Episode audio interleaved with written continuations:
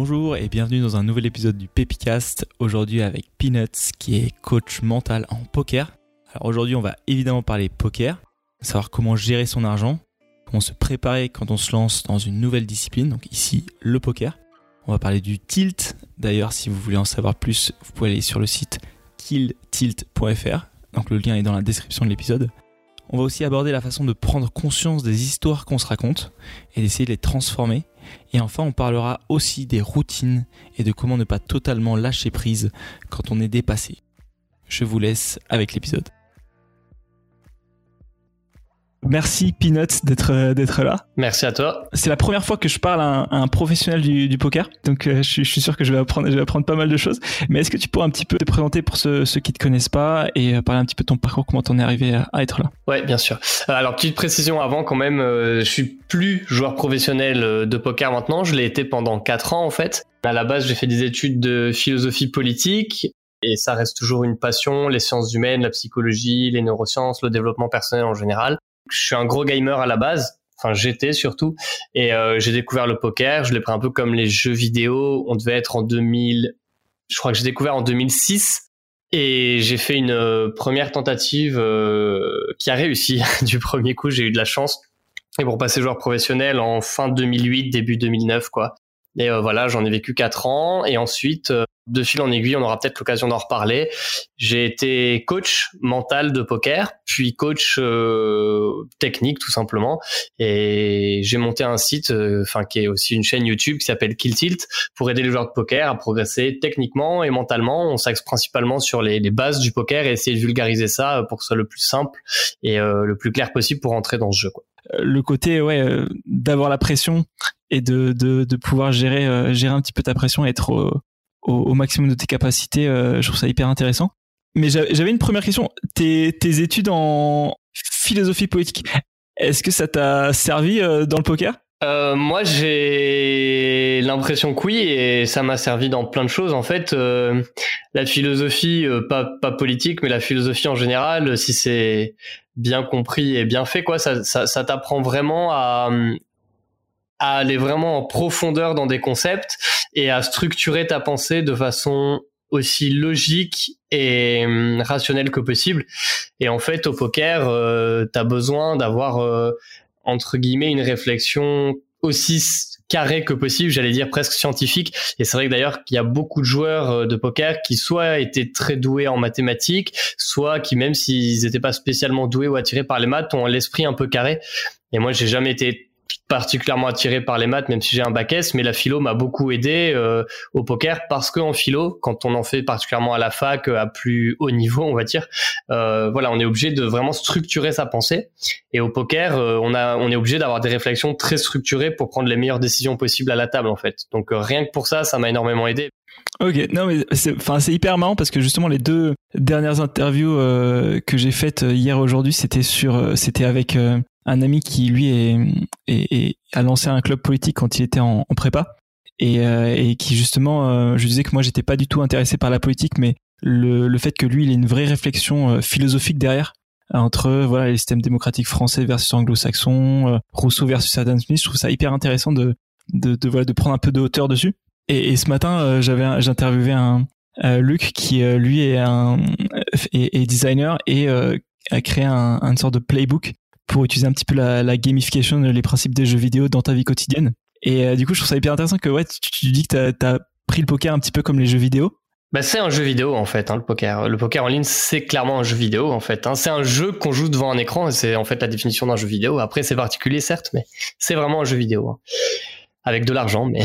Et qu'est-ce que ça change de jouer en ligne par rapport au face à face il y, a, énormément de différences, mais si on devait le, dire rapidement, euh, bah, déjà la première euh, énorme différence flagrante, c'est qu'en ligne, tu peux jouer plusieurs tables à la fois, euh, et tous les joueurs professionnels vont jouer en moyenne 4 à 8 tables.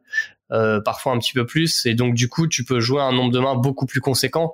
Alors que quand tu joues une seule table en vrai, ben tu es limité par le fait que tu joues qu'une table et que les cartes c'est assez long à distribuer puisqu'il faut que le croupier, celui qui distribue les cartes, ben batte les cartes, mélange les cartes, les gens mettent leurs jetons à la table. Enfin c'est très lent. Si tu veux pour faire une comparaison en live, une partie de poker que tu vas jouer au casino ou avec des amis, tu vas jouer entre en général hein, entre 20 et 30 mains de l'heure. alors que en ligne sur une table, tu joues en moyenne 80 mains de l'heure. Et si tu joues 6 tables, ben ça fait quasiment 500 mains de l'heure. Donc euh, tu vois, c'est énorme. Enfin, si, si sur une partie en vrai tu joues 30 mains de l'heure, ben normalement un joueur professionnel en live sur 6 tables, il va jouer 500 euh, mains de l'heure. Donc euh, c'est c'est absolument énorme la différence. C'est 15 16 fois plus de mains. Donc ça c'est la première différence, c'est qu'en ligne on joue beaucoup beaucoup beaucoup plus de mains. Et ensuite évidemment la différence c'est que sur internet tu ne vois pas le visage de l'adversaire.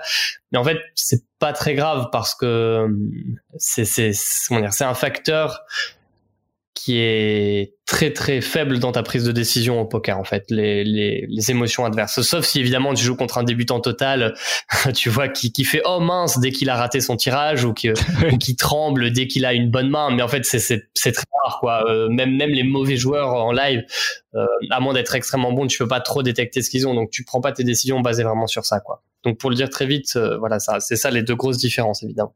Le nombre de mains c'est ce que j'ai l'impression que ça te permet à la fois de progresser plus vite parce que tu peux jouer plus de mains et en même temps tu peux aussi euh, euh, vu que tu as un, côté chance au lieu d'attendre trois mois pour que la chance tourne un petit peu si tu joues effectivement 6 à 8 tables à chaque fois si tu prends les bonnes décisions en général euh, le fait d'avoir de jouer beaucoup de mains c'est plutôt en ta faveur.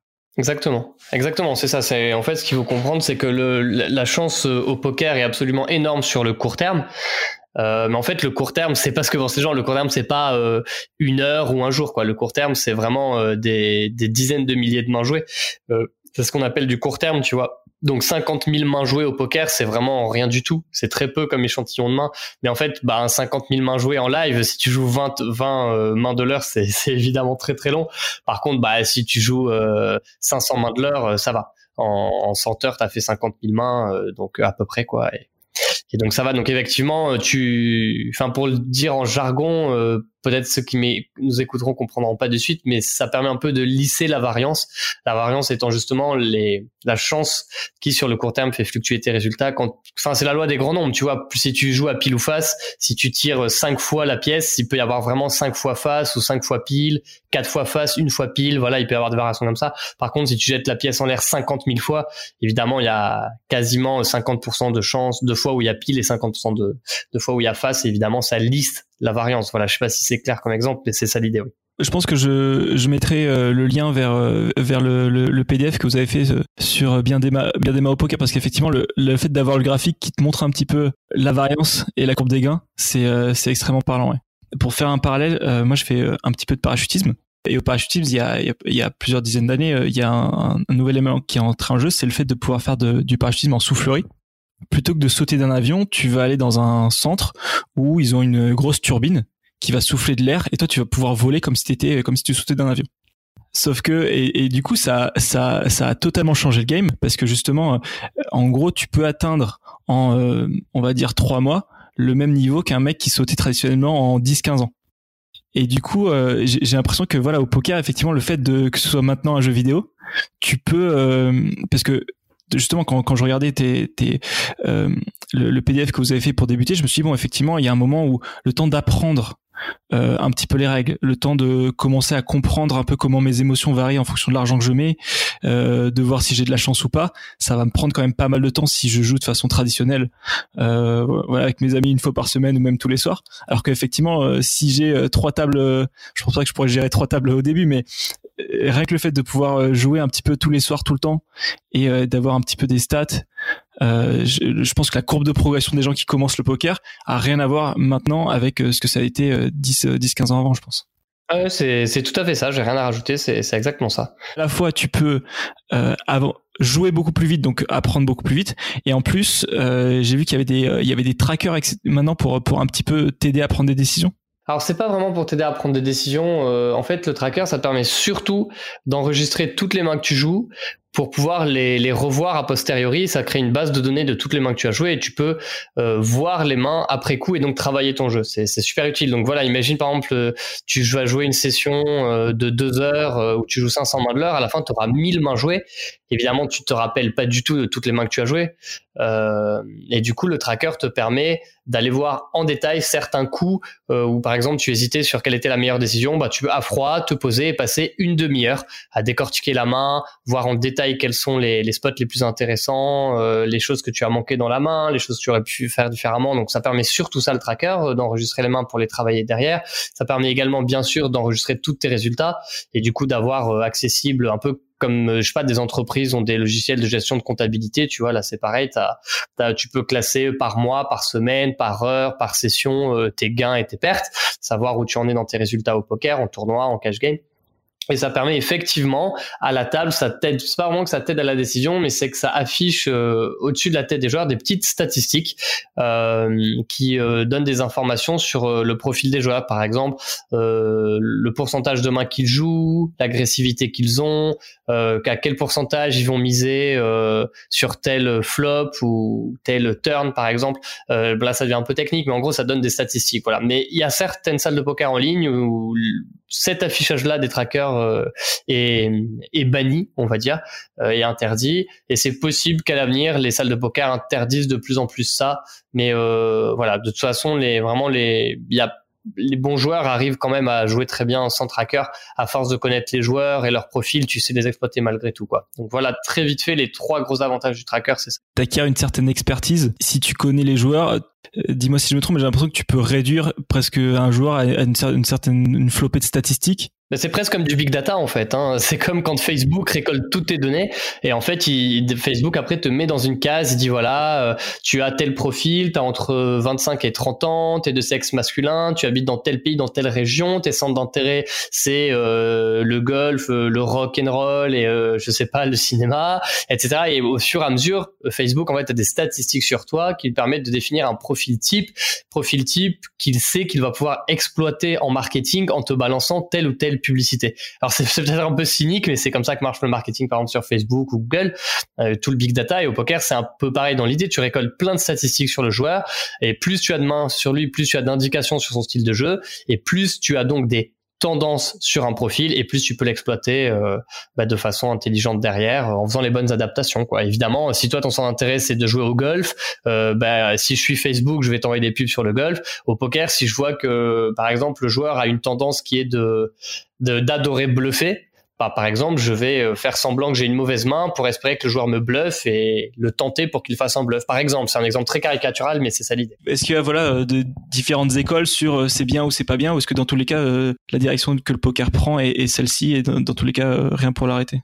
Mais globalement, enfin, je sais pas si ça répond vraiment à ta question, mais il y, a, y, a, beaucoup de joueurs aussi au poker qui aiment bien euh, l'aspect un petit peu euh, inconnu, euh, je sais pas qui on a en face et qui détestent se faire décrypter.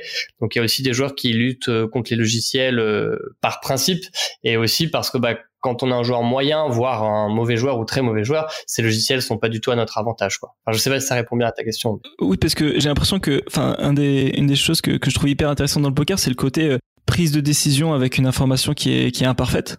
Et du coup, euh, à partir du moment où t'as pas toutes les informations tu dois quand même prendre des décisions, le but c'est toujours toi d'avoir plus d'informations que les, personnes en face.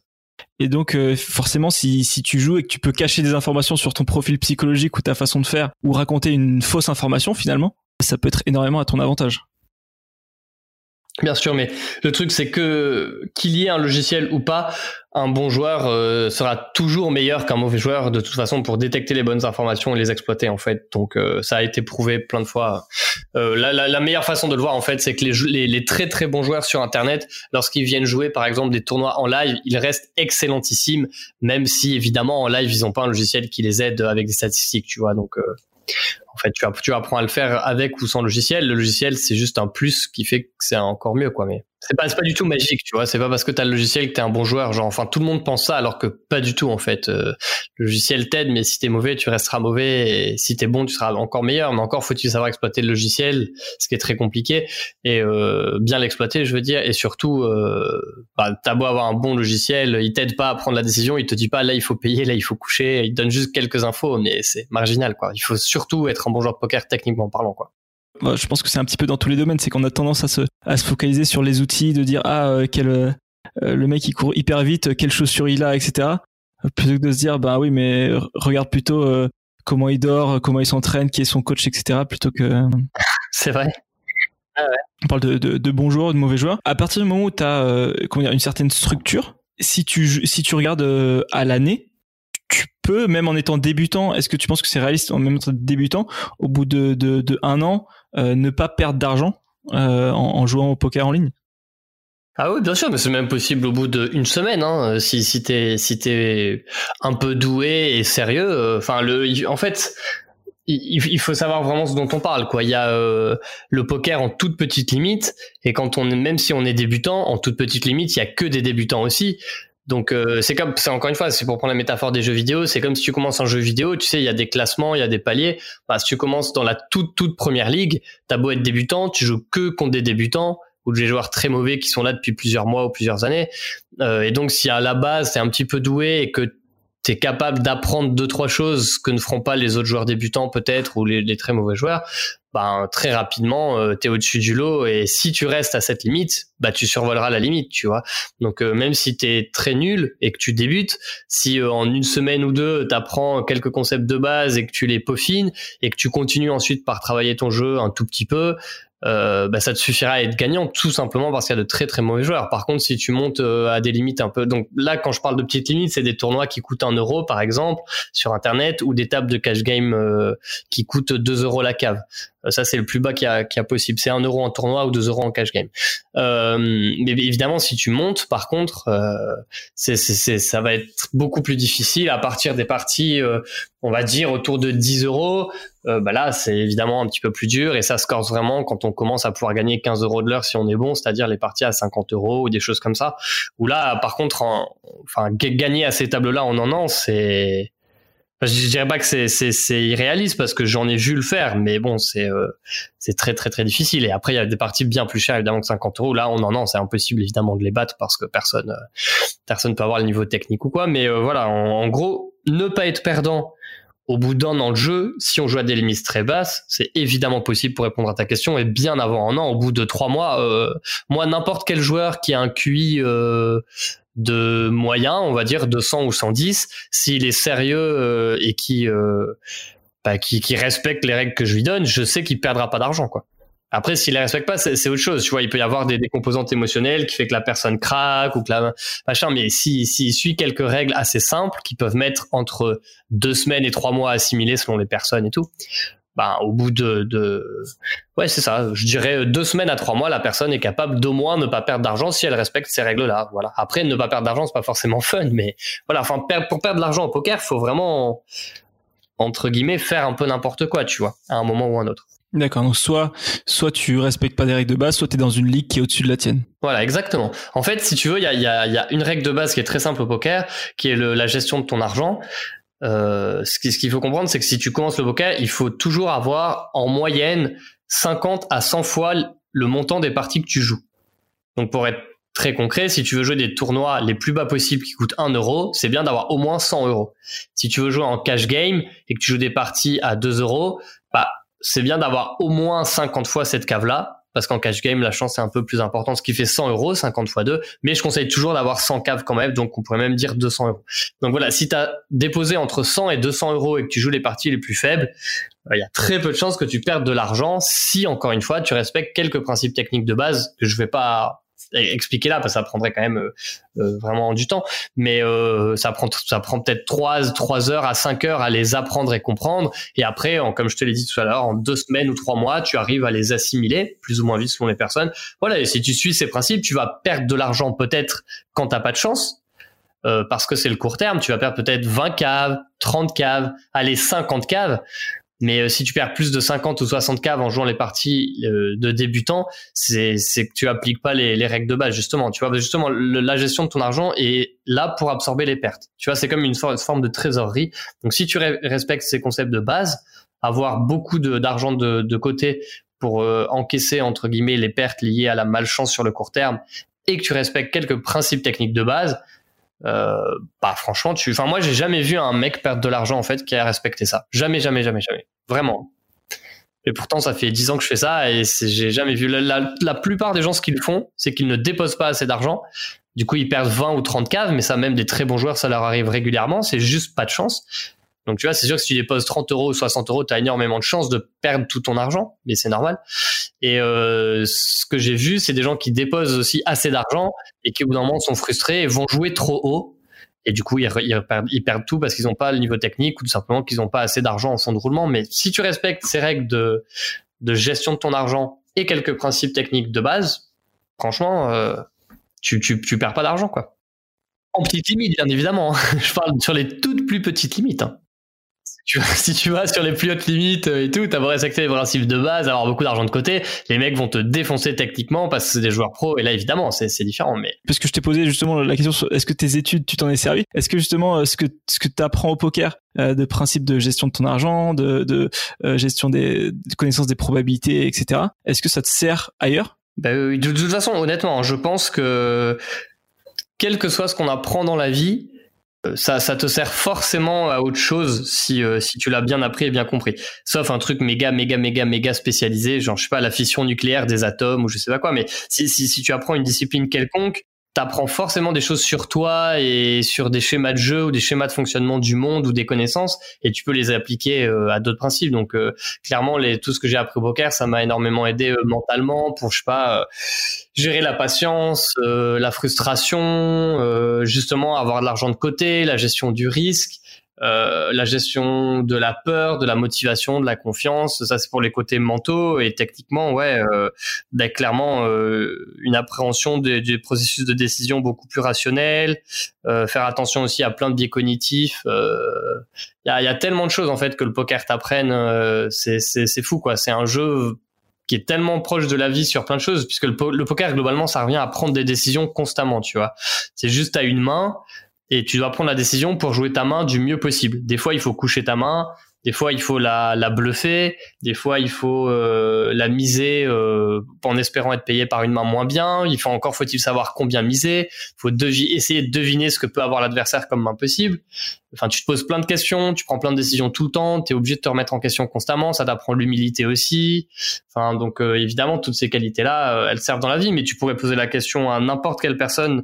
Je te dis qui a fait des études poussées ou même n'importe quelle personne qui a fait de la performance, de la compétition à assez haut niveau, ben t'apprends t'apprends plein de choses sur toi qui te servent dans la vie en fait.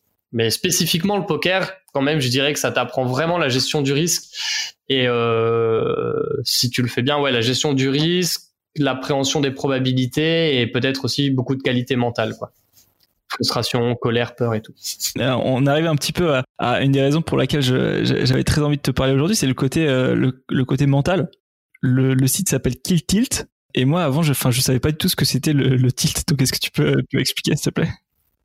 Ouais, ouais, le tilt, c'est très simple. C'est quand on perd et qu'on est en colère, globalement.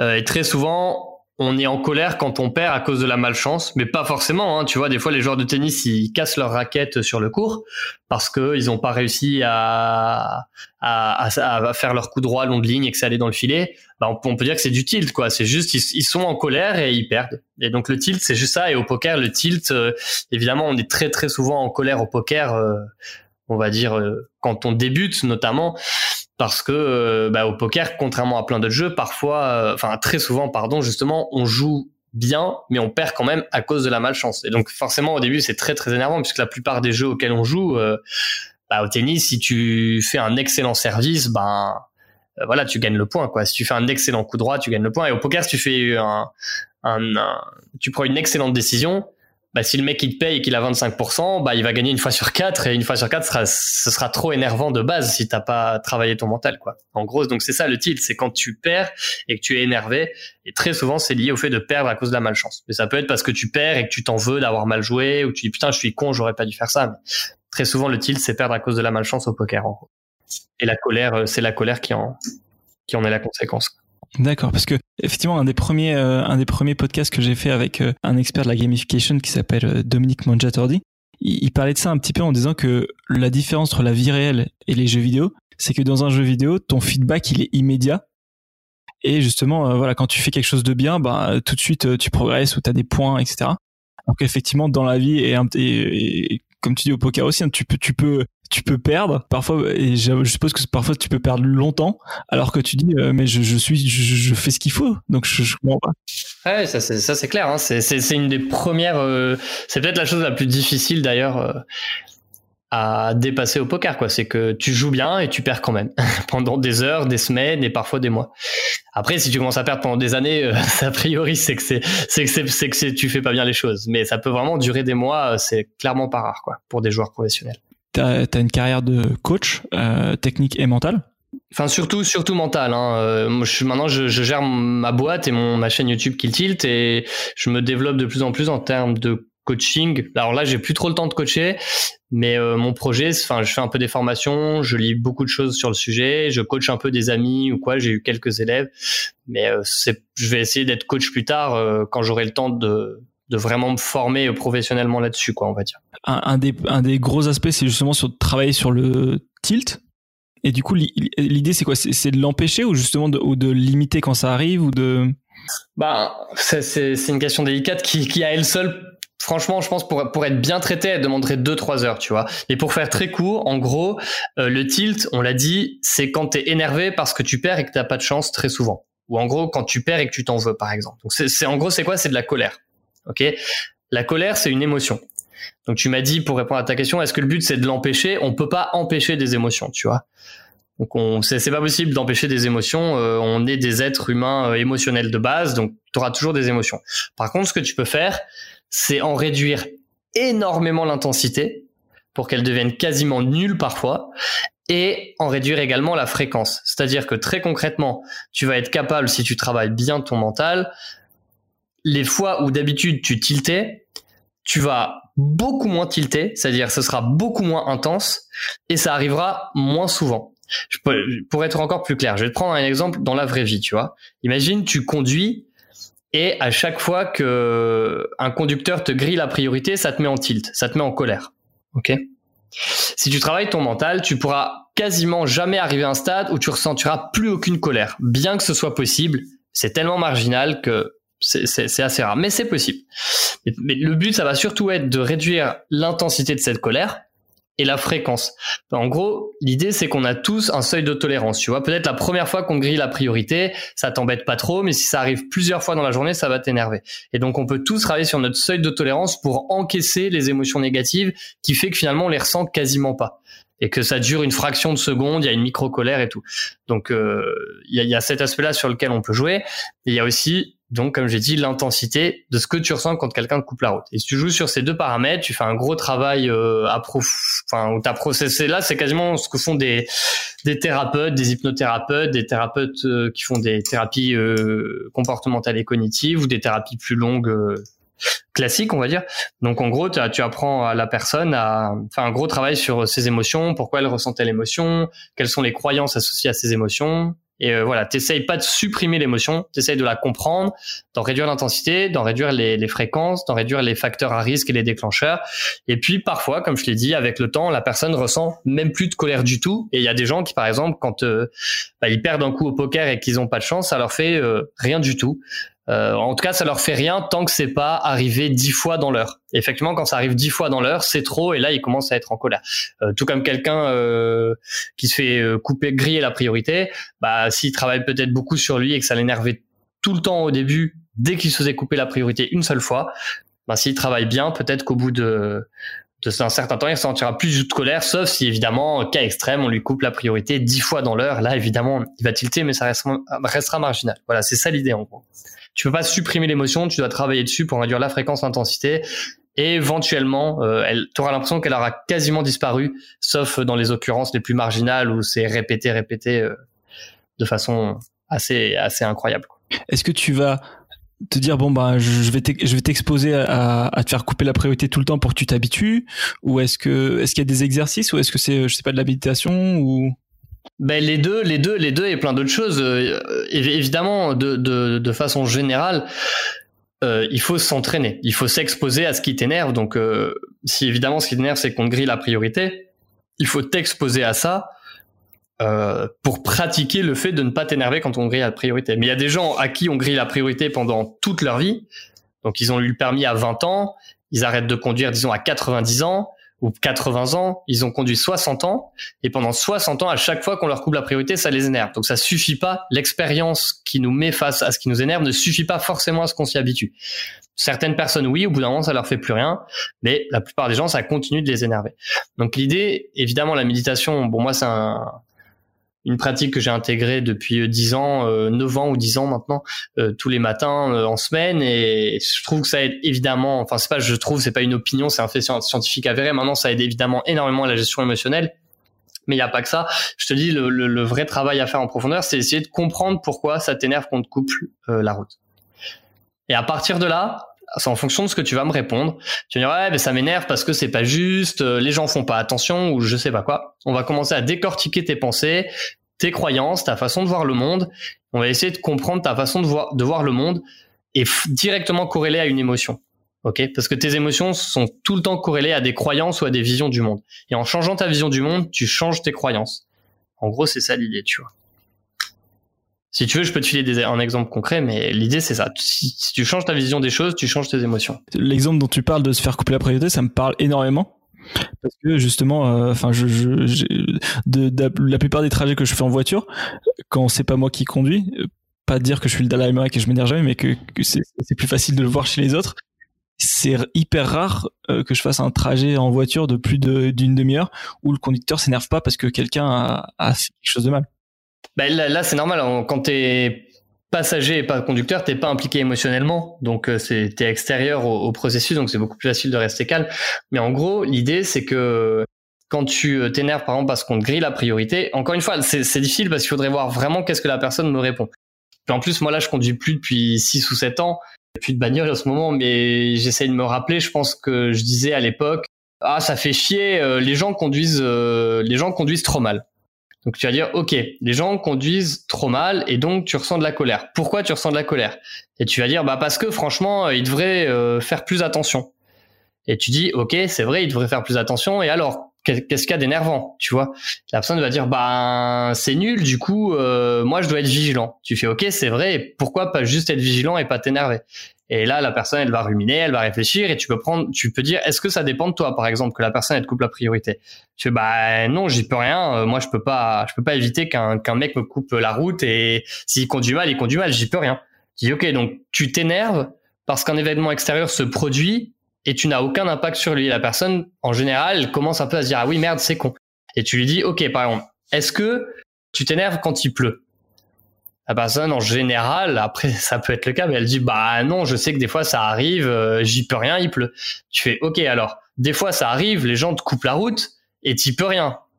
Et le gars, le gars va dire ah ouais merde, c'est vrai, euh, euh, c'est quelque chose qui est pas en mon contrôle, comme le fait que des fois il pleuve, des fois il fait beau. Quand il pleut, ça fait chier, mais j'y peux rien, je m'énerve pas. Quand on me coupe la priorité, bah ça j'y peux rien. Pourtant je m'énerve. Qu'est-ce qu'est-ce que je peux faire là-dedans? Et en fait, la meilleure chose à faire en général, c'est de euh, faire prendre conscience à la personne qu'elle doit lâcher lâcher la croyance que les choses doivent, doivent aller dans son sens alors que ça ne dépend pas de son contrôle. Là, pour le coup, on retombe vraiment sur un concept qui est très connu en philosophie, qui s'appelle le stoïcisme, ou en méditation, qui s'appelle le lâcher prise. Ok? C'est-à-dire souvent, c'est très lié à un besoin de contrôle. C'est-à-dire que la personne veut que les choses aillent toujours dans son sens et sans friction. Voilà. Globalement, tu rencontres un obstacle, ça t'énerve et tu dis, je veux pas qu'il y ait d'obstacle. En gros, tant que tu as cette croyance-là, tu vas souffrir.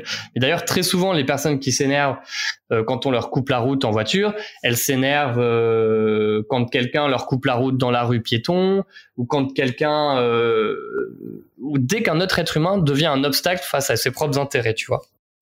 En général, les gens s'énervent. Et du coup, l'idée, c'est, c'est des postures que tu dois prendre, où tu vas essayer, en gros, de changer ta vision des choses et de comprendre que ça n'a aucun intérêt d'essayer de contrôler ce que tu peux pas contrôler. Et, l'idée, c'est de, t'exposer à la situation autant que possible. Donc, par exemple, tu dis, OK, aujourd'hui, je vais conduire. Je vais me préparer au fait que je vais me faire couper la route.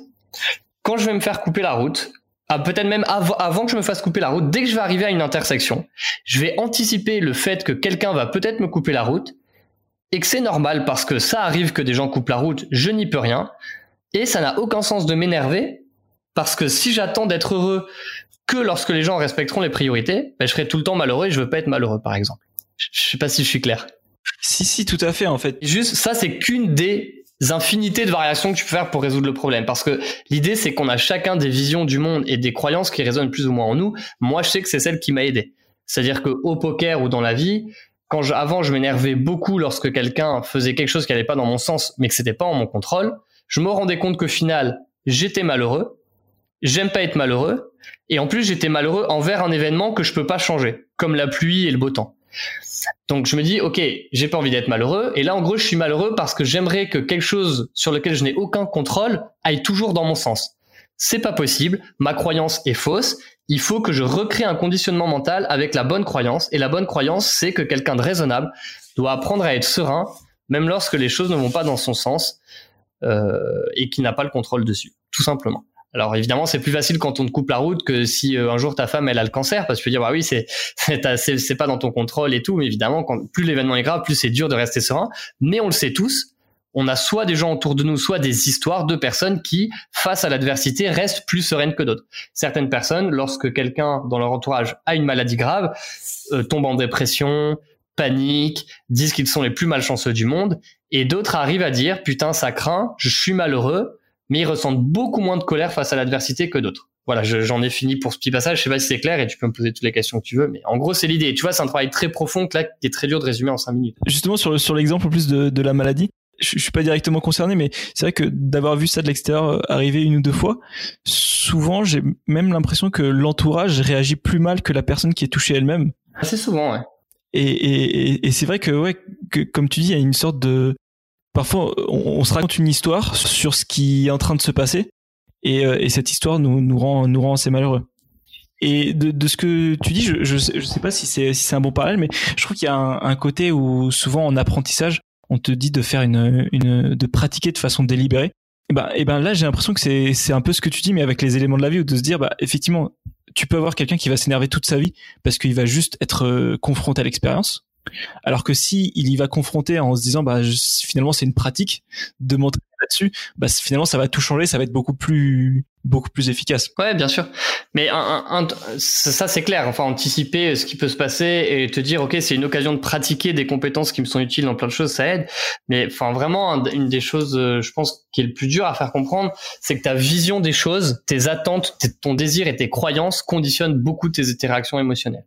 C'est-à-dire que si tu as enfin, si en gros tu as la euh, croyance que tu peux tout contrôler ou que tu aimerais tout contrôler ou que ton désir c'est qu'il n'y ait jamais d'obstacle, bah dès qu'il y a un obstacle, tu vas souffrir, tu vois. Et du coup, bah tu vas dire euh, putain enculé, il m'a coupé la route et tout, ça craint. Mais si tu acceptes des choses qui sont pas en ton contrôle et que de toute façon, toute ta vie, tu auras des gens qui auront des comportements que tu détestes, que ce soit de couper la route ou de couper la parole ou je sais pas quoi, et que tu dis ça, je peux rien y faire. Ma seule façon, c'est d'accepter et d'être serein avec le monde tel qu'il est et que le mieux à faire, c'est de me concentrer sur ce que moi je peux contrôler. Et moi, ce que je peux contrôler, c'est mes réactions émotionnelles face aux événements. Je peux pas contrôler tous les événements. Je peux pas contrôler quelqu'un me coupe la route. Je peux contrôler ma réaction face au fait que quelqu'un me coupe la route. Et je peux avoir une réaction qui est d'être plus vigilant, d'être serein, et euh, je peux avoir une réaction de m'énerver et ça changera rien. Et donc c'est à toi de choisir en fait et de dire ok quand tu commence à comprendre que tu peux reprendre le contrôle sur tes réactions émotionnelles en, en recablant en quelque sorte tes pensées ou tes, visions du monde, tes croyances profondes, ben c'est là que tu peux changer certaines choses. Mais c'est évidemment assez compliqué parce que très souvent notre vision du monde, elle est complètement inconsciente et on l'a hérité de notre enfance et de notre expérience adolescent et jeune adulte et donc euh, on n'en est même pas conscient qu'on voit le monde comme ça, tu vois. C'est pour ça que, par exemple, culturellement, tu vois qu'il y a des gens euh, qui pas du tout la même philosophie de vie et qui réagissent pas du tout au stress. On leur met le même événement sous les yeux, puis certains partent euh, super énervés et d'autres acceptent euh, plutôt sereinement les choses. C'est, c'est marrant, quoi. Et ça montre que les, tes croyances, ta vision des choses conditionnent vachement tes, émotions, tes réactions émotionnelles. Ce qui est difficile, c'est, comme tu dis, vu que c'est inconscient, c'est d'arriver, de voir au bout quelle est l'histoire que je me raconte qui finalement me dessert. Ouais, ouais, c'est ça, c'est ça. Et, de la remplacer par une histoire, mais qui est pas du blabla auquel tu crois pas aussi. Parce que tu peux pas te reconditionner par magie. Il faut que tu te racontes une nouvelle histoire qui colle à la personne que tu es. Et le problème, c'est que la personne que tu es, tu la veux plus, donc tu recrées. En fait, c'est presque comme recréer une petite partie de ton identité. Donc c'est vrai, effectivement, gros chantier. Ben ouais, ouais. Mais de toute façon, on change tout le temps au fur et à mesure de notre vie. Tu vois, par exemple, imagine, euh, je sais pas moi, t'as un un petit un petit drame amoureux, tu te sépares avec ta copine, t'es pas bien. Pendant un moment, la partie de ton identité, c'est je suis seul, euh, euh, personne m'aime, je trouverai jamais une meuf aussi bien qu'elle, etc., etc. Et si tu te remets de ta rupture, ton identité redevient euh, c'est pas grave, j'ai confiance, c'est une belle histoire, mais faut aller de l'avant. Euh, et je sais très bien qu'il y a, il y a, d'autres personnes dans ma vie. Donc là, tu as fait aucun travail particulier. Enfin, en tout cas, il était très largement inconscient, mais avec le temps qui a passé, ton identité a fluctué très infimement sur cette partie-là de ton identité avec différentes croyances, différentes émotions et différents comportements. En gros, c'est ça, c'est ça l'idée, quoi. Et l'idée, c'est d'être proactif sur ça pour avoir, entre guillemets, l'identité qui te correspond face aux valeurs que tu souhaites, les attitudes que tu souhaites dans ta vie, les résultats que tu vas avoir dans ta vie et d'essayer d'aligner un peu tout ça pour vivre. Enfin, le but, c'est globalement de vivre la vie que tu as envie de vivre et d'atteindre les résultats que tu veux atteindre. Et du coup, en fait, au lieu de laisser euh, les événements extérieurs dicter l'histoire que tu te racontes, parce que dans l'exemple que tu prends, tu peux te dire, bon, bah, au final, euh, je suis euh, quelqu'un de hyper, de hyper chanceux en amour parce que tout se passe bien. Et quand je me fais larguer, je me dis ah zut, je, je, suis totalement naze et je retrouverai personne. Donc ton identité fluctue en fonction de ce qui t'arrive. Et dans ce que tu dis, c'est tu deviens proactif en disant bah non, quoi qu'il arrive, euh, j'ai quand même une certaine valeur en tant qu'être humain, au-delà du fait que je sois en couple et heureux ou pas. Ouais, bien sûr. Et t'essayes justement que l'histoire que tu te racontes sur toi-même, on, on peut pas éviter. Euh, enfin, tu vois, t'es podcasteur, peut-être t'as entendu parler du bouquin Sapiens de de Yuval Noah. Voilà, c'est vraiment intéressant. Bouquin, il parle beaucoup de ça et je pense qu'il a raison. On est vraiment des êtres humains. Euh, ce qui nous définit, c'est la capacité à raconter toujours des histoires. On a besoin d'un récit, donc on peut pas essayer de supprimer l'histoire qu'on se raconte sur nous-mêmes. Il faut vraiment essayer de de la créer, mais de façon aussi consciente que possible. Parce que très souvent, elle est héritée euh, de notre entourage, de notre enfance, de plein de choses. Et, et voilà, comme c'est ça, d'être proactif et de recabler une histoire sur nous-mêmes qui est aussi authentique et qui colle à ce qu'on veut devenir et d'en prendre les devants. Mais c'est pas du tout évident parce que comment on fait en fait concrètement? Et c'est un long un long travail quoi. J'ai deux questions là-dessus. Premièrement, effectivement, je te pose la question vu que tu as plus d'expérience que moi, je pense comment on fait? Et avant de ce que tu as vu, est-ce que tu penses qu'il y a une, infinité d'histoires ou est-ce qu'il y a, je sais pas, une dizaine ou une vingtaine d'histoires maximum que les gens se racontent? Je, te prends un exemple. L'exemple de je contrôle tout et je veux tout contrôler, je la trouve assez fréquente, tout comme l'histoire du euh, pas je suis une star, mais quelque part les gens me doivent quelque chose. Euh, je dois réussir parce que euh, le succès m'est dû ou ce genre de choses. Et je sais pas s'il y a une infinité d'histoires comme ça ou si au final tu penses qu'il y en a plus, il y en a un nombre limité. Comment est-ce que ouais tu, tu, tu la changes quoi? En toute humilité, mais je pense qu'on peut répondre assez facilement à la deuxième question qui est euh, sur le nombre d'histoires. Je pense qu'il y a une infinité d'histoires, comme il y a une infinité d'êtres humains possibles. On a, on a tous des gènes euh, différents et tout, donc la, la, la différence euh, est infinie. Mais il y a quand même effectivement un nombre de récits identifiables un peu type comme des caractères. Après, chaque caractère est différent puisque les nuances sont infinies, tu vois. Mais effectivement, il y a un peu des récits types du genre le récit de la victime, le récit de la personne qui est tout le temps en colère quand on lui coupe la route, euh, le récit de la personne qui pense que tout lui est dû, etc. Donc évidemment, Enfin, c'est quelque chose qui est assez connu en psychologie, tu vois, on essaye d'identifier des traits de personnalité. Et souvent, un trait de personnalité peut correspondre à une histoire qu'on se raconte. Donc, il y a, on pourrait appeler ça un peu des archétypes, des sortes d'histoires qu'on se raconte et qui reviennent très souvent. Mais chaque histoire, son contenu est unique. Tu es d'accord avec moi? Oui. Voilà. Donc en ce sens-là, euh, il y a une infinité qui est quand même rangée dans des sortes de catégories assez facilement identifiables. Que je saurais pas dire combien il y en a, peut-être 50, peut-être 150, peut-être moins, plus, j'en sais rien, mais c'est assez limité. il y a une infinité de, de variations là-dedans. Ensuite, comment on fait pour changer ce récit? Si j'avais la solution, je serais milliardaire et euh, il y aurait plus, il y aurait plus de psychologues. Donc la solution magique, elle n'existe pas. La première chose, par contre, dont je suis certain, c'est-à-dire qu'il y a la condition nécessaire mais pas suffisante, c'est qu'il faut travailler sur soi. Voilà, il faut, il faut cheminer. Il faut prendre conscience déjà qu'on se raconte des histoires, ne pas être dans le déni et travailler sur soi. Ça veut dire quoi travailler sur soi? Ça peut être faire une thérapie, ça peut être lire des bouquins de développement personnel, ça peut être ne pas faire thérapie, pas lire de bouquins de développement personnel, mais s'explorer soi-même euh, au travers de différentes activités. Euh, on dit souvent en voyageant, on découvre des choses sur soi. Euh, moi, j'ai un boxeur en Thaïlande qui m'a dit voilà, moi la boxe a été ma thérapie, j'ai appris plein de choses sur moi. Et donc tu découvres des parties de toi-même. Finalement, tu te rends compte que tu es plus fort que ce que tu pensais pour affronter des peurs. Finalement, tu te rends compte peut-être à l'inverse que tu surestimais ta capacité euh, à être quelqu'un de discipliné et que tu te rends compte finalement avec le temps que quand tu as un objectif, bah, tu as vachement de mal à tenir euh, au quotidien euh, les résolutions de ce qu'il faudrait que tu fasses et que tu tiens deux, trois semaines qu'après tu n'y arrives pas. Donc il y a, y a une infinité de choses que tu peux faire pour changer le récit que tu as. Et j'ai l'impression que c'est toujours un, peu pareil quand même. Il faut essayer de nouvelles choses, quoi. Quand tu essayes des nouvelles choses, ça change ta vision des choses.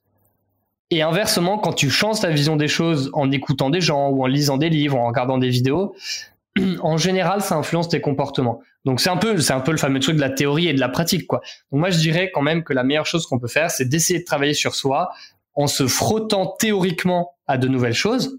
Donc lire, écouter, etc., etc., des trucs théoriques, et pratiquement aussi sur l'aspect concret, tester de nouvelles choses, que ce soit bah, je dis, ça peut être une thérapie, ça peut être un sport, ça peut être n'importe quelle activité, ça peut être euh, se fixer un objectif, euh, essayer d'approfondir sa relation amoureuse, sa relation au travail, sa relation avec ses enfants, euh, plein de choses comme ça. Essayer de nouvelles choses en tout cas. J'ai l'impression que découvrir des choses sur soi, approfondir son récit, penser, explorer de, nouveaux, de nouvelles choses. Et pour ça, ben, voilà, il faut, il faut sortir un petit peu de, de, de sa zone de confort, d'un mode autopilote où on est tout le temps en train de faire les mêmes choses, penser les mêmes choses, dire les mêmes choses, traîner avec les mêmes personnes, lire les mêmes trucs, regarder les mêmes films, tu vois. Donc, euh, je pense que, que, quelque chose qui nous décentre de notre histoire, c'est quand justement notre histoire elle déraille, quand notre histoire elle, elle, elle est un peu disruptée pour euh, employer un terme vaguement à la mode, mais voilà, quand ton histoire elle, elle, elle fonctionne plus trop, ça te donne envie de comprendre pourquoi ton histoire elle fonctionne pas et ça te donne envie peut-être de l'écrire différemment. Et souvent, ce qui fait dysfonctionner une histoire, c'est ton envie d'explorer autre chose ou tout simplement la vie. Enfin, je sais pas si tu t'y connais un tout petit peu en spiritualité euh, laïque ou quoi, mais euh, en gros, on en, Ok, bah on entend souvent que euh, la vie c'est le plus grand enseignant spirituel parce que parfois ce qui te permet de travailler sur toi ou de découvrir des choses sur toi, bah c'est simplement les, les, les, bâtons dans les roues que la vie te met, quoi. Justement, la perte d'un être cher, une déception au travail, une désillusion par rapport à quelqu'un ou quelque chose. Et là, tu dis merde, mais mon histoire, elle colle pas. J'étais certain que j'allais être heureux en étant médecin, puis en fait, je suis malheureux. J'étais sûr que j'allais trouver le bonheur euh, avec cette personne, puis en fait, non. Tout allait bien dans ma vie, et puis finalement, cette personne euh, m'a quitté et, je suis ultra malheureux. Et là, ton histoire, elle fonctionne plus à ce moment-là. Et donc, bah, ça te, ça peut te pousser, mais c'est pas le cas chez tout le monde. Encore une fois, si j'avais la solution, euh, il y aurait plus de psychologues et voilà, on dirait voici la technique en cinq étapes pour créer l'histoire de votre vie qui vous rend heureux à 100%. Mais je dirais qu'il faut explorer de nouvelles choses, faire de nouvelles choses, se frotter à de nouvelles choses et y prendre du plaisir parce que si, si on prend aucun plaisir à, se découvrir soi-même, à découvrir le monde et les autres, bah ça a aucun intérêt. Mais voilà, c'est une, une, réponse complètement euh, vague et qui part un peu dans tous les sens, mais c'est ma réponse quand même. D'accord. Bah, bah, honnêtement, c'est c'est enfin moi c'est vraiment une des raisons pour lesquelles euh, je fais ce podcast, c'est pour avoir justement ce genre de réponse que sur lesquelles je peux revenir et méditer dessus. Ok, bah avec plaisir. Premièrement parce que déjà tu as commencé en disant il faut cheminer et je trouve que ça fait très philosophe le côté euh, tu trouves le chemin et tu tu enfin que ce soit métaphoriquement ou même physiquement. oui oui, c'est sûr. Et en plus, c'est marrant parce que ce que tu dis ça, ça revient c'est un petit peu euh, ce que me disait euh, un auteur que j'ai que j'ai interviewé qui s'appelle John Machny qui parle beaucoup de réinvention et où il dit bon, bah, parfois effectivement tu te réinventes parce que tu le veux. Enfin, c'est un choix conscient de ta part parce que je sais pas, tu sois un employé, tu veux devenir entrepreneur, tu vois une opportunité business et parfois euh, c'est juste parce que la vie t'a forcé parce que voilà, euh, t'as une maladie ou quelque chose comme ça. Un des trucs aussi qui m'a, pour lesquels je suis vraiment content d'avoir, d'avoir ta réponse, c'est que souvent quand, quand moi j'écoute des podcasts de mecs ultra euh, successful, ils te disent, ils te parlent beaucoup de l'importance des routines. Oui, moi je suis obsédé, obsédé par ça un petit peu aussi. Effectivement, bah, moi aussi, mais je me dis, une routine c'est hyper bien. Finalement, quand tu es un peu successful, tu trouves une routine qui te va. Mais quand justement, comme tu dis, ton histoire elle marche pas, c'est justement le, fait de partir dans, la, partie exploration dont tu as besoin et de casser tes routines. Alors tu as besoin d'une certaine routine, d'une certaine exploration, euh, mais voilà, le fait d'avoir l'équilibre entre les deux, plutôt que d'être à fond dans l'exploration parce que moi c'est ce que j'ai fait cet été j'étais à fond dans l'exploration et euh, ne pas avoir de routine ne pas me lever aux mêmes heures et de pas enfin c'était euh, difficile à vivre.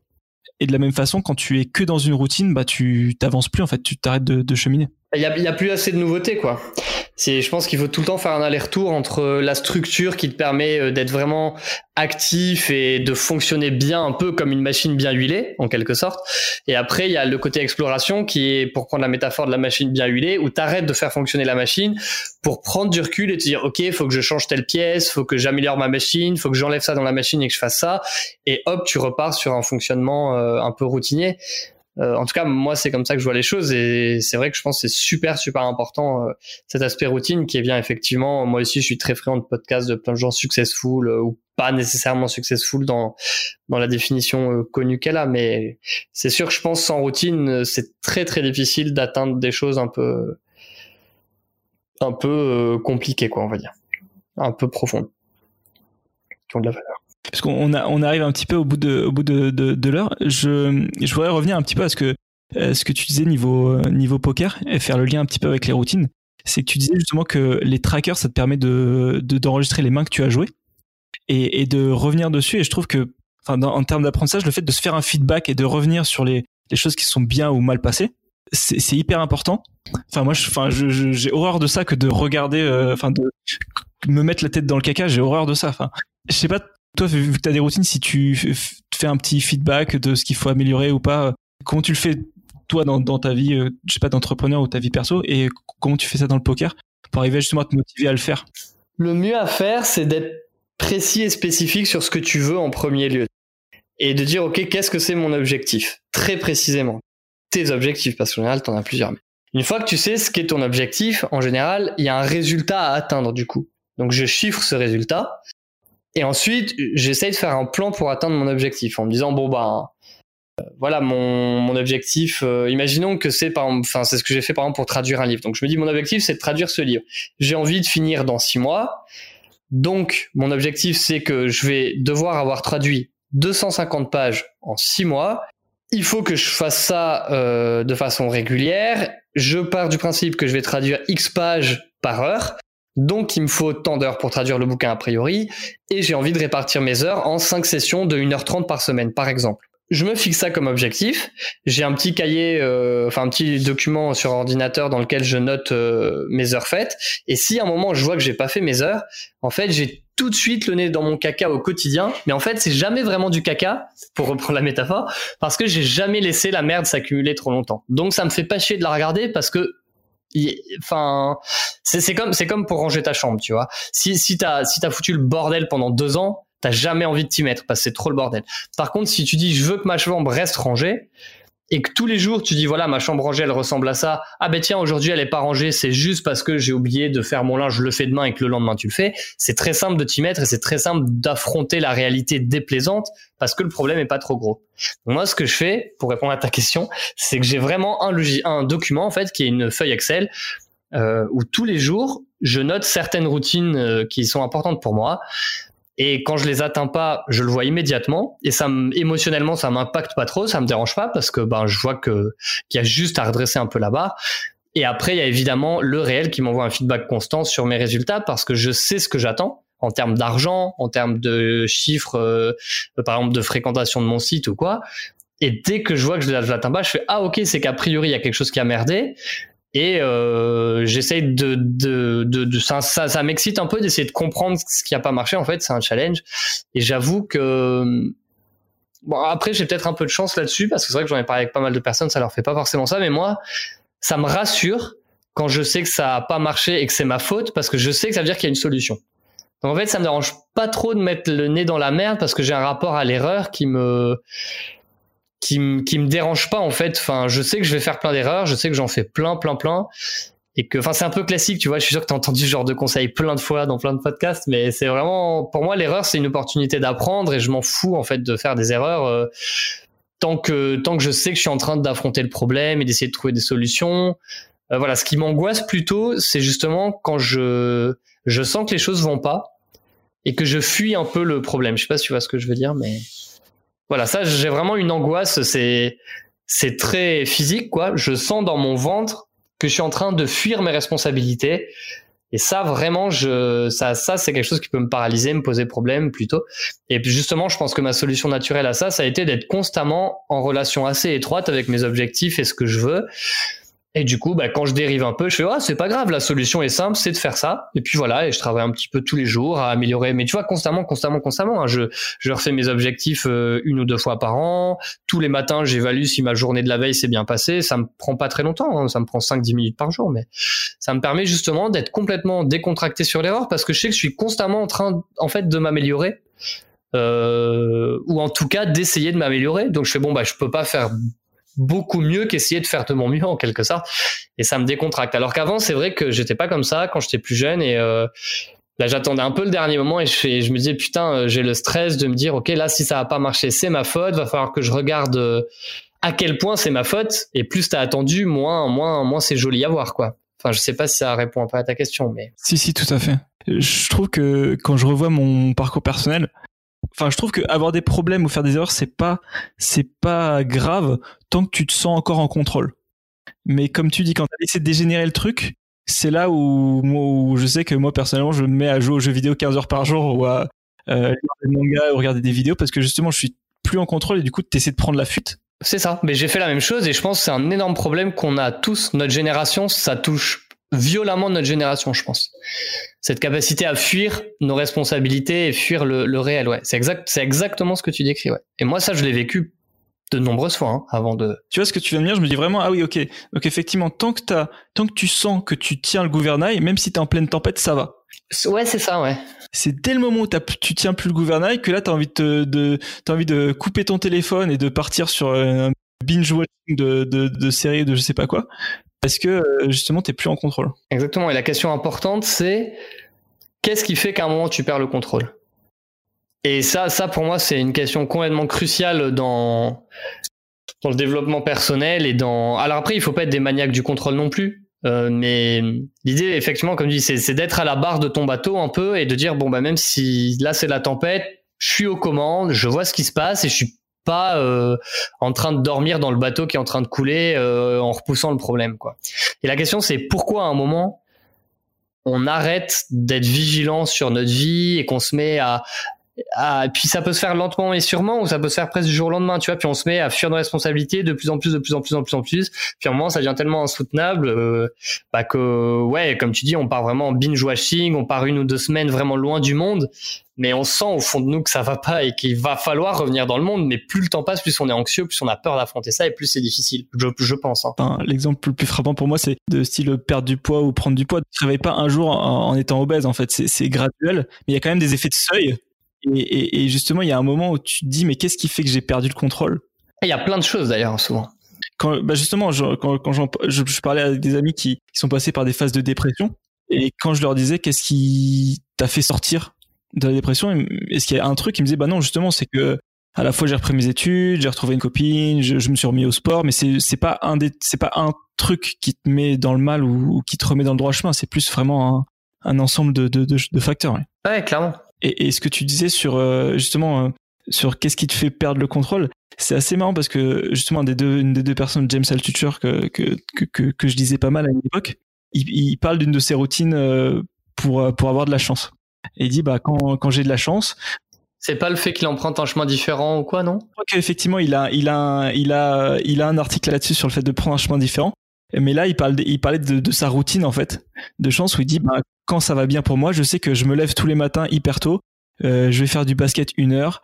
Euh, j'ai une pratique spirituelle. Je coupe les gens, les gens qui qui ont une mauvaise influence sur moi, je les coupe et je, je, je passe du temps avec les gens euh, que j'aime. Euh, j'écris, euh, j'écris 10 idées par jour ou un truc comme ça. Enfin bref, il, il, a sa routine à lui. Et il dit à chaque fois que je me suis rendu compte que j'ai fait faillite et que j'ai tout perdu, j'ai arrêté de faire cette routine. Et ce qui est intéressant, c'est de dire, bah, il y a un moment où tout fonctionne, tu as un feedback positif sur ce que tu fais et pourtant tu arrêtes de le faire quand même. Qu'est-ce qui fait que même quand tout va bien, tu arrêtes de, de, faire ce qu'il faut? Je pense que c'est parce que c'est pas agréable. Parce que ça demande de la discipline, des efforts et que notre cerveau est naturel. Enfin, je dis ça très humblement parce qu'évidemment, c'est pas la seule réponse. C'est une question complexe, mais de mon expérience et de tout ce que j'ai pu lire, on est naturellement câblé pour se laisser aller et se reposer. Quoi. On est des animaux à la base et notre cerveau est vraiment câblé pour dépenser le moins de calories euh, et survivre. Et pour ça, il faut faire le moins d'efforts. Et même si tes routines, elles te font te sentir bien, c'est quand même une discipline de se lever tôt, d'aller au basket, de faire une pratique spirituelle, euh, de, de, noter des idées, de pas se laisser entraîner par des personnes qui t'influencent négativement, de savoir dire non. Ça demande des efforts, ça demande de l'investissement. Alors des fois, on a la motivation de le faire et ça vient tout seul. Mais le faire pendant des mois et des années, ça demande des efforts. Et du coup, on n'a pas envie de faire des efforts et on a toujours peut-être envie de croire que ça va bien se passer naturellement. Et du coup, à un moment, tout se passe bien on dit bon bah c'est bon, je peux un peu relâcher les efforts. On relâche les efforts et évidemment on dérive, on dérive, on dérive et, et au bout d'un moment euh, il faut qu'on reprenne la barre parce qu'on a trop dérivé. Mais je pense que ça c'est pas agréable. Enfin naturellement on a tendance à faire vraiment le moins d'efforts possible et que ça demande des efforts de le faire. Donc au moment on arrête parce que on n'a pas envie de payer le prix de ces routines-là, en fait, d'où de ce fonctionnement-là. Même si on a l'impression que c'est génial, en fait, ça demande un peu d'effort quand même. Mmh, je suis d'accord. C'est vrai que c'est vrai que c'est un effort au quotidien. J'ai vu passer ça sur LinkedIn ou, ou ailleurs où, la phrase c'était voilà quand, quand tu as une bonne routine, tu payes le tu payes le prix maintenant, mais tu as les dividendes plus tard. Et quand tu as une quand as une mauvaise routine, bah c'est l'inverse quoi. Tu, tu profites sur le moment, mais tu as, as, une, une facture à payer après qui qui fait assez mal. Exactement. Et justement, je pense que, enfin, je pense qu'un des gros points du travail mental, c'est faire en sorte que tes routines ne te coûtent quasiment aucun aucun sou quoi, aucune énergie mentale, parce que tes routines te plaisent. Enfin, genre par exemple, se doucher le matin, c'est une routine et elle est vraiment naturelle, c'est, elle coûte presque rien, tu vois. Et si si t'as bien organisé ta vie, faire tes routines qui te font du bien dans ta vie perso et professionnelle, bah, elle te coûte quasiment rien parce que c'est tellement intégré dans ton identité, dans ton fonctionnement, que c'est aussi naturel que prendre une douche. Et du coup, ça te coûte presque rien et tu as plein de bénéfices. Et inversement, si tu as bien travaillé sur toi aussi, le moment où tu commences à ne pas faire tes routines, tu te sens pas bien parce que par exemple que tu vas commencer à lancer trois épisodes de série le matin au lieu de faire ton sport ou quoi, tu vas automatiquement te sentir pas bien parce que tu sais que c'est pas ce que tu as envie de faire et que c'est pas le bon moment pour faire ça. Donc finalement, tu, la formule ne marche même plus parce que tu payes pas vraiment de prix pour tes routines et tu as les dividendes quand même après. Et quand tu te détends, entre guillemets, et que tu fuis tes responsabilités, tu te détends pas parce qu'au fond de toi, tu sens que ce que tu fais, c'est pas bon. Je sais pas si tu vois ce que je veux dire. Si, si, tout à fait. Et je pense que quand on a atteint ce point, on est un peu entre guillemets sauvé. Enfin, tu parlais de seuil tout à l'heure avec le poids. Là, on, je pense qu'on passe un peu un cap quand justement ce qui est bon pour nous, on le fait sans trop faire d'efforts, et que ce qui est pas bon pour nous, on le fait plus du tout lorsqu'on sait que c'est mauvais pour nous. Et évidemment, se détendre et binge-watcher de, de, de, temps en temps, c'est très bien. Mais quand on le fait, on le saura qu'on le fait pas pour fuir des choses, mais vraiment parce qu'on l'a mérité. Un peu euh, le repos du juste, tu vois. Tu le fais parce que tu sais que c'est mérité comme détente, quoi. Et t'en payes pas de, t'en payes pas de, de prix non plus, puisque bah t'as juste regardé trois séries, trois épisodes, c'était trop cool, et puis voilà, tu t'es détendu, c'était bien. C'est ça, c'est le le next level. J'avais vu un, un, pour le coup une, vidéo incroyable sur YouTube où il y avait un, un, mec qui était coach physique. Euh, qui avait une cliente qui était euh, bah, qui avait pas l'habitude de faire l'exercice et elle lui disait mais tu te rends pas compte comment c'est dur etc et du coup dans le documentaire lui avait accepté d'arrêter de faire du sport et de manger n'importe quoi pour devenir obèse et après euh, redevenir euh, fit et c'était marrant de voir à quel point il souffrait physiquement de pas aller au sport. T'arrives à un moment où euh, effectivement, voilà, enfin faire, faire faire de la merde entre guillemets, bah ça te ça, ça te fait du mal. Exactement. Parce que ton identité, et en fait, on a même plus envie de faire de la merde, quoi. Et, et, et, faire ce qui est bien, ça te coûte plus des efforts. Tu dis, bah, c'est normal. Enfin, ça me fait plaisir, moi, de, de me doucher et de sentir bon derrière. Ça me fait plaisir de faire du sport et d'avoir les endorphines sécrétées derrière. Ça me fait plaisir de méditer parce que machin, ou toute autre habitude qui fonctionne. Mais mais mais c'est pas c'est pas évident. Hein. Ça prend, je pense, beaucoup de temps. Il y a plein d'ajustements à faire et il y a toujours des moments dans notre vie où quand même faudra se mettre un petit coup de pied au cul parce que, enfin, je sais pas. Peut-être qu'il y a des personnes parfaites chez qui ça arrive pas, mais il y a toujours des moments où voilà, on a un peu plus mal dormi ou tout simplement euh, on est un peu down psychologiquement parce qu'on a eu des déceptions. Donc émotionnellement, on n'a aucune motivation. D'ailleurs, on le voit bien. Quand des fois on est un peu déprimé, on a on dit j'ai même pas la motive d'aller me doucher donc même une habitude comme aller se doucher, on dit oh là franchement là j'ai pas la foi quoi. J'ai pas la foi de me faire manger, j'ai pas la foi d'aller me doucher. Donc ça c'est des habitudes pourtant que aller se doucher qu'on a depuis tout petit. Donc une habitude un peu plus exigeante qui demande plus d'efforts comme le sport et tout. On aura beau l'avoir ancré à mort, il y aura quand même des fois où il faudra un peu lutter. Donc c'est pour ça je pense que des fois on dérive, c'est qu'il y a nécessairement des moments où il faut faire appel à la discipline et tout et on n'a pas envie donc on peut se laisser aller euh, assez assez facilement et c'est c'est euh, c'est un truc à mon avis à garder en tête, c'est que on nous apprend pas du tout en fait à l'école, on n'apprend pas du tout ça ni sur nous-mêmes ni rien, donc euh, c'est dur quoi. Je pense que c'est ce qui fait le l'attrait du, du de, de toute la mouvance euh, de l'industrie du développement personnel, c'est le côté où on, on, te vend une sorte de mode d'emploi de la meilleure version de toi-même et un truc qu'on devrait t'apprendre à l'école et, et que du coup tu es obligé de chercher un peu par toi-même ailleurs. C'est vrai. Hein et, et, du coup, ça, ça me ramène au tilt, ce que, ce que tu me dis là, parce que j'ai l'impression qu'en fait, c'est comme avec le tilt où tu, où pour tes bonnes habitudes, tu vas, tu vas devoir te dire, bah, je vais essayer de d'augmenter le seuil de tolérance, c'est-à-dire que il faudrait que je sois vraiment vraiment mal pour euh, arrêter de me doucher ou arrêter d'aller au sport. Et en même temps, quand euh, je suis vraiment mal et que j'arrête de le faire, il faut pas que ça prenne trop longtemps. Il faut pas que je me mette euh, six mois à me remettre. si, si je si je le fais pas une semaine, ça va et, et ça s'arrête là. Exactement. Exactement. Je suis d'accord. Ouais, je suis d'accord avec toi. C'est l'idée et ça dépend de chacun évidemment quoi. Super. Bah écoute, moi je, moi je vais me faire une sorte de programme de cloisonnement comme dans le Titanic avec des si ça va vraiment pas, je peux me je m'accorde une semaine, mais je me laisse plus euh, J'ai dépassé un petit peu, euh, du coup, je vais pas te voler plus de temps. Est-ce que tu as, les liens vers euh, ton guide Bien sûr, bien sûr. Je, je, les, on la mettra en description ou je sais pas où parce que à dire à l'oral lettre par lettre sera pas pratique, mais bien sûr, il y a tous les liens disponibles. Ah, le site avec un guide PDF et beaucoup beaucoup de vidéos de YouTube. J'ai vu que tu étais hyper actif en termes de création de, de contenu. Ouais, moi et les autres coachs qu'on a, bien sûr. Hein. Je suis euh, un des quatre coachs euh, du site maintenant. Super, bah écoute, euh, merci beaucoup. Je mettrai tous les liens en description. Ok, bah écoute, avec plaisir et bravo pour le travail que tu fais. et C'était super agréable. C'est la fin de l'épisode. Les liens du site sont dans la description. Et si ça vous a plu, mettez une note, un commentaire et abonnez-vous au Pépicas sur Apple Podcast, s'il vous plaît. Ça m'aide beaucoup. À la prochaine.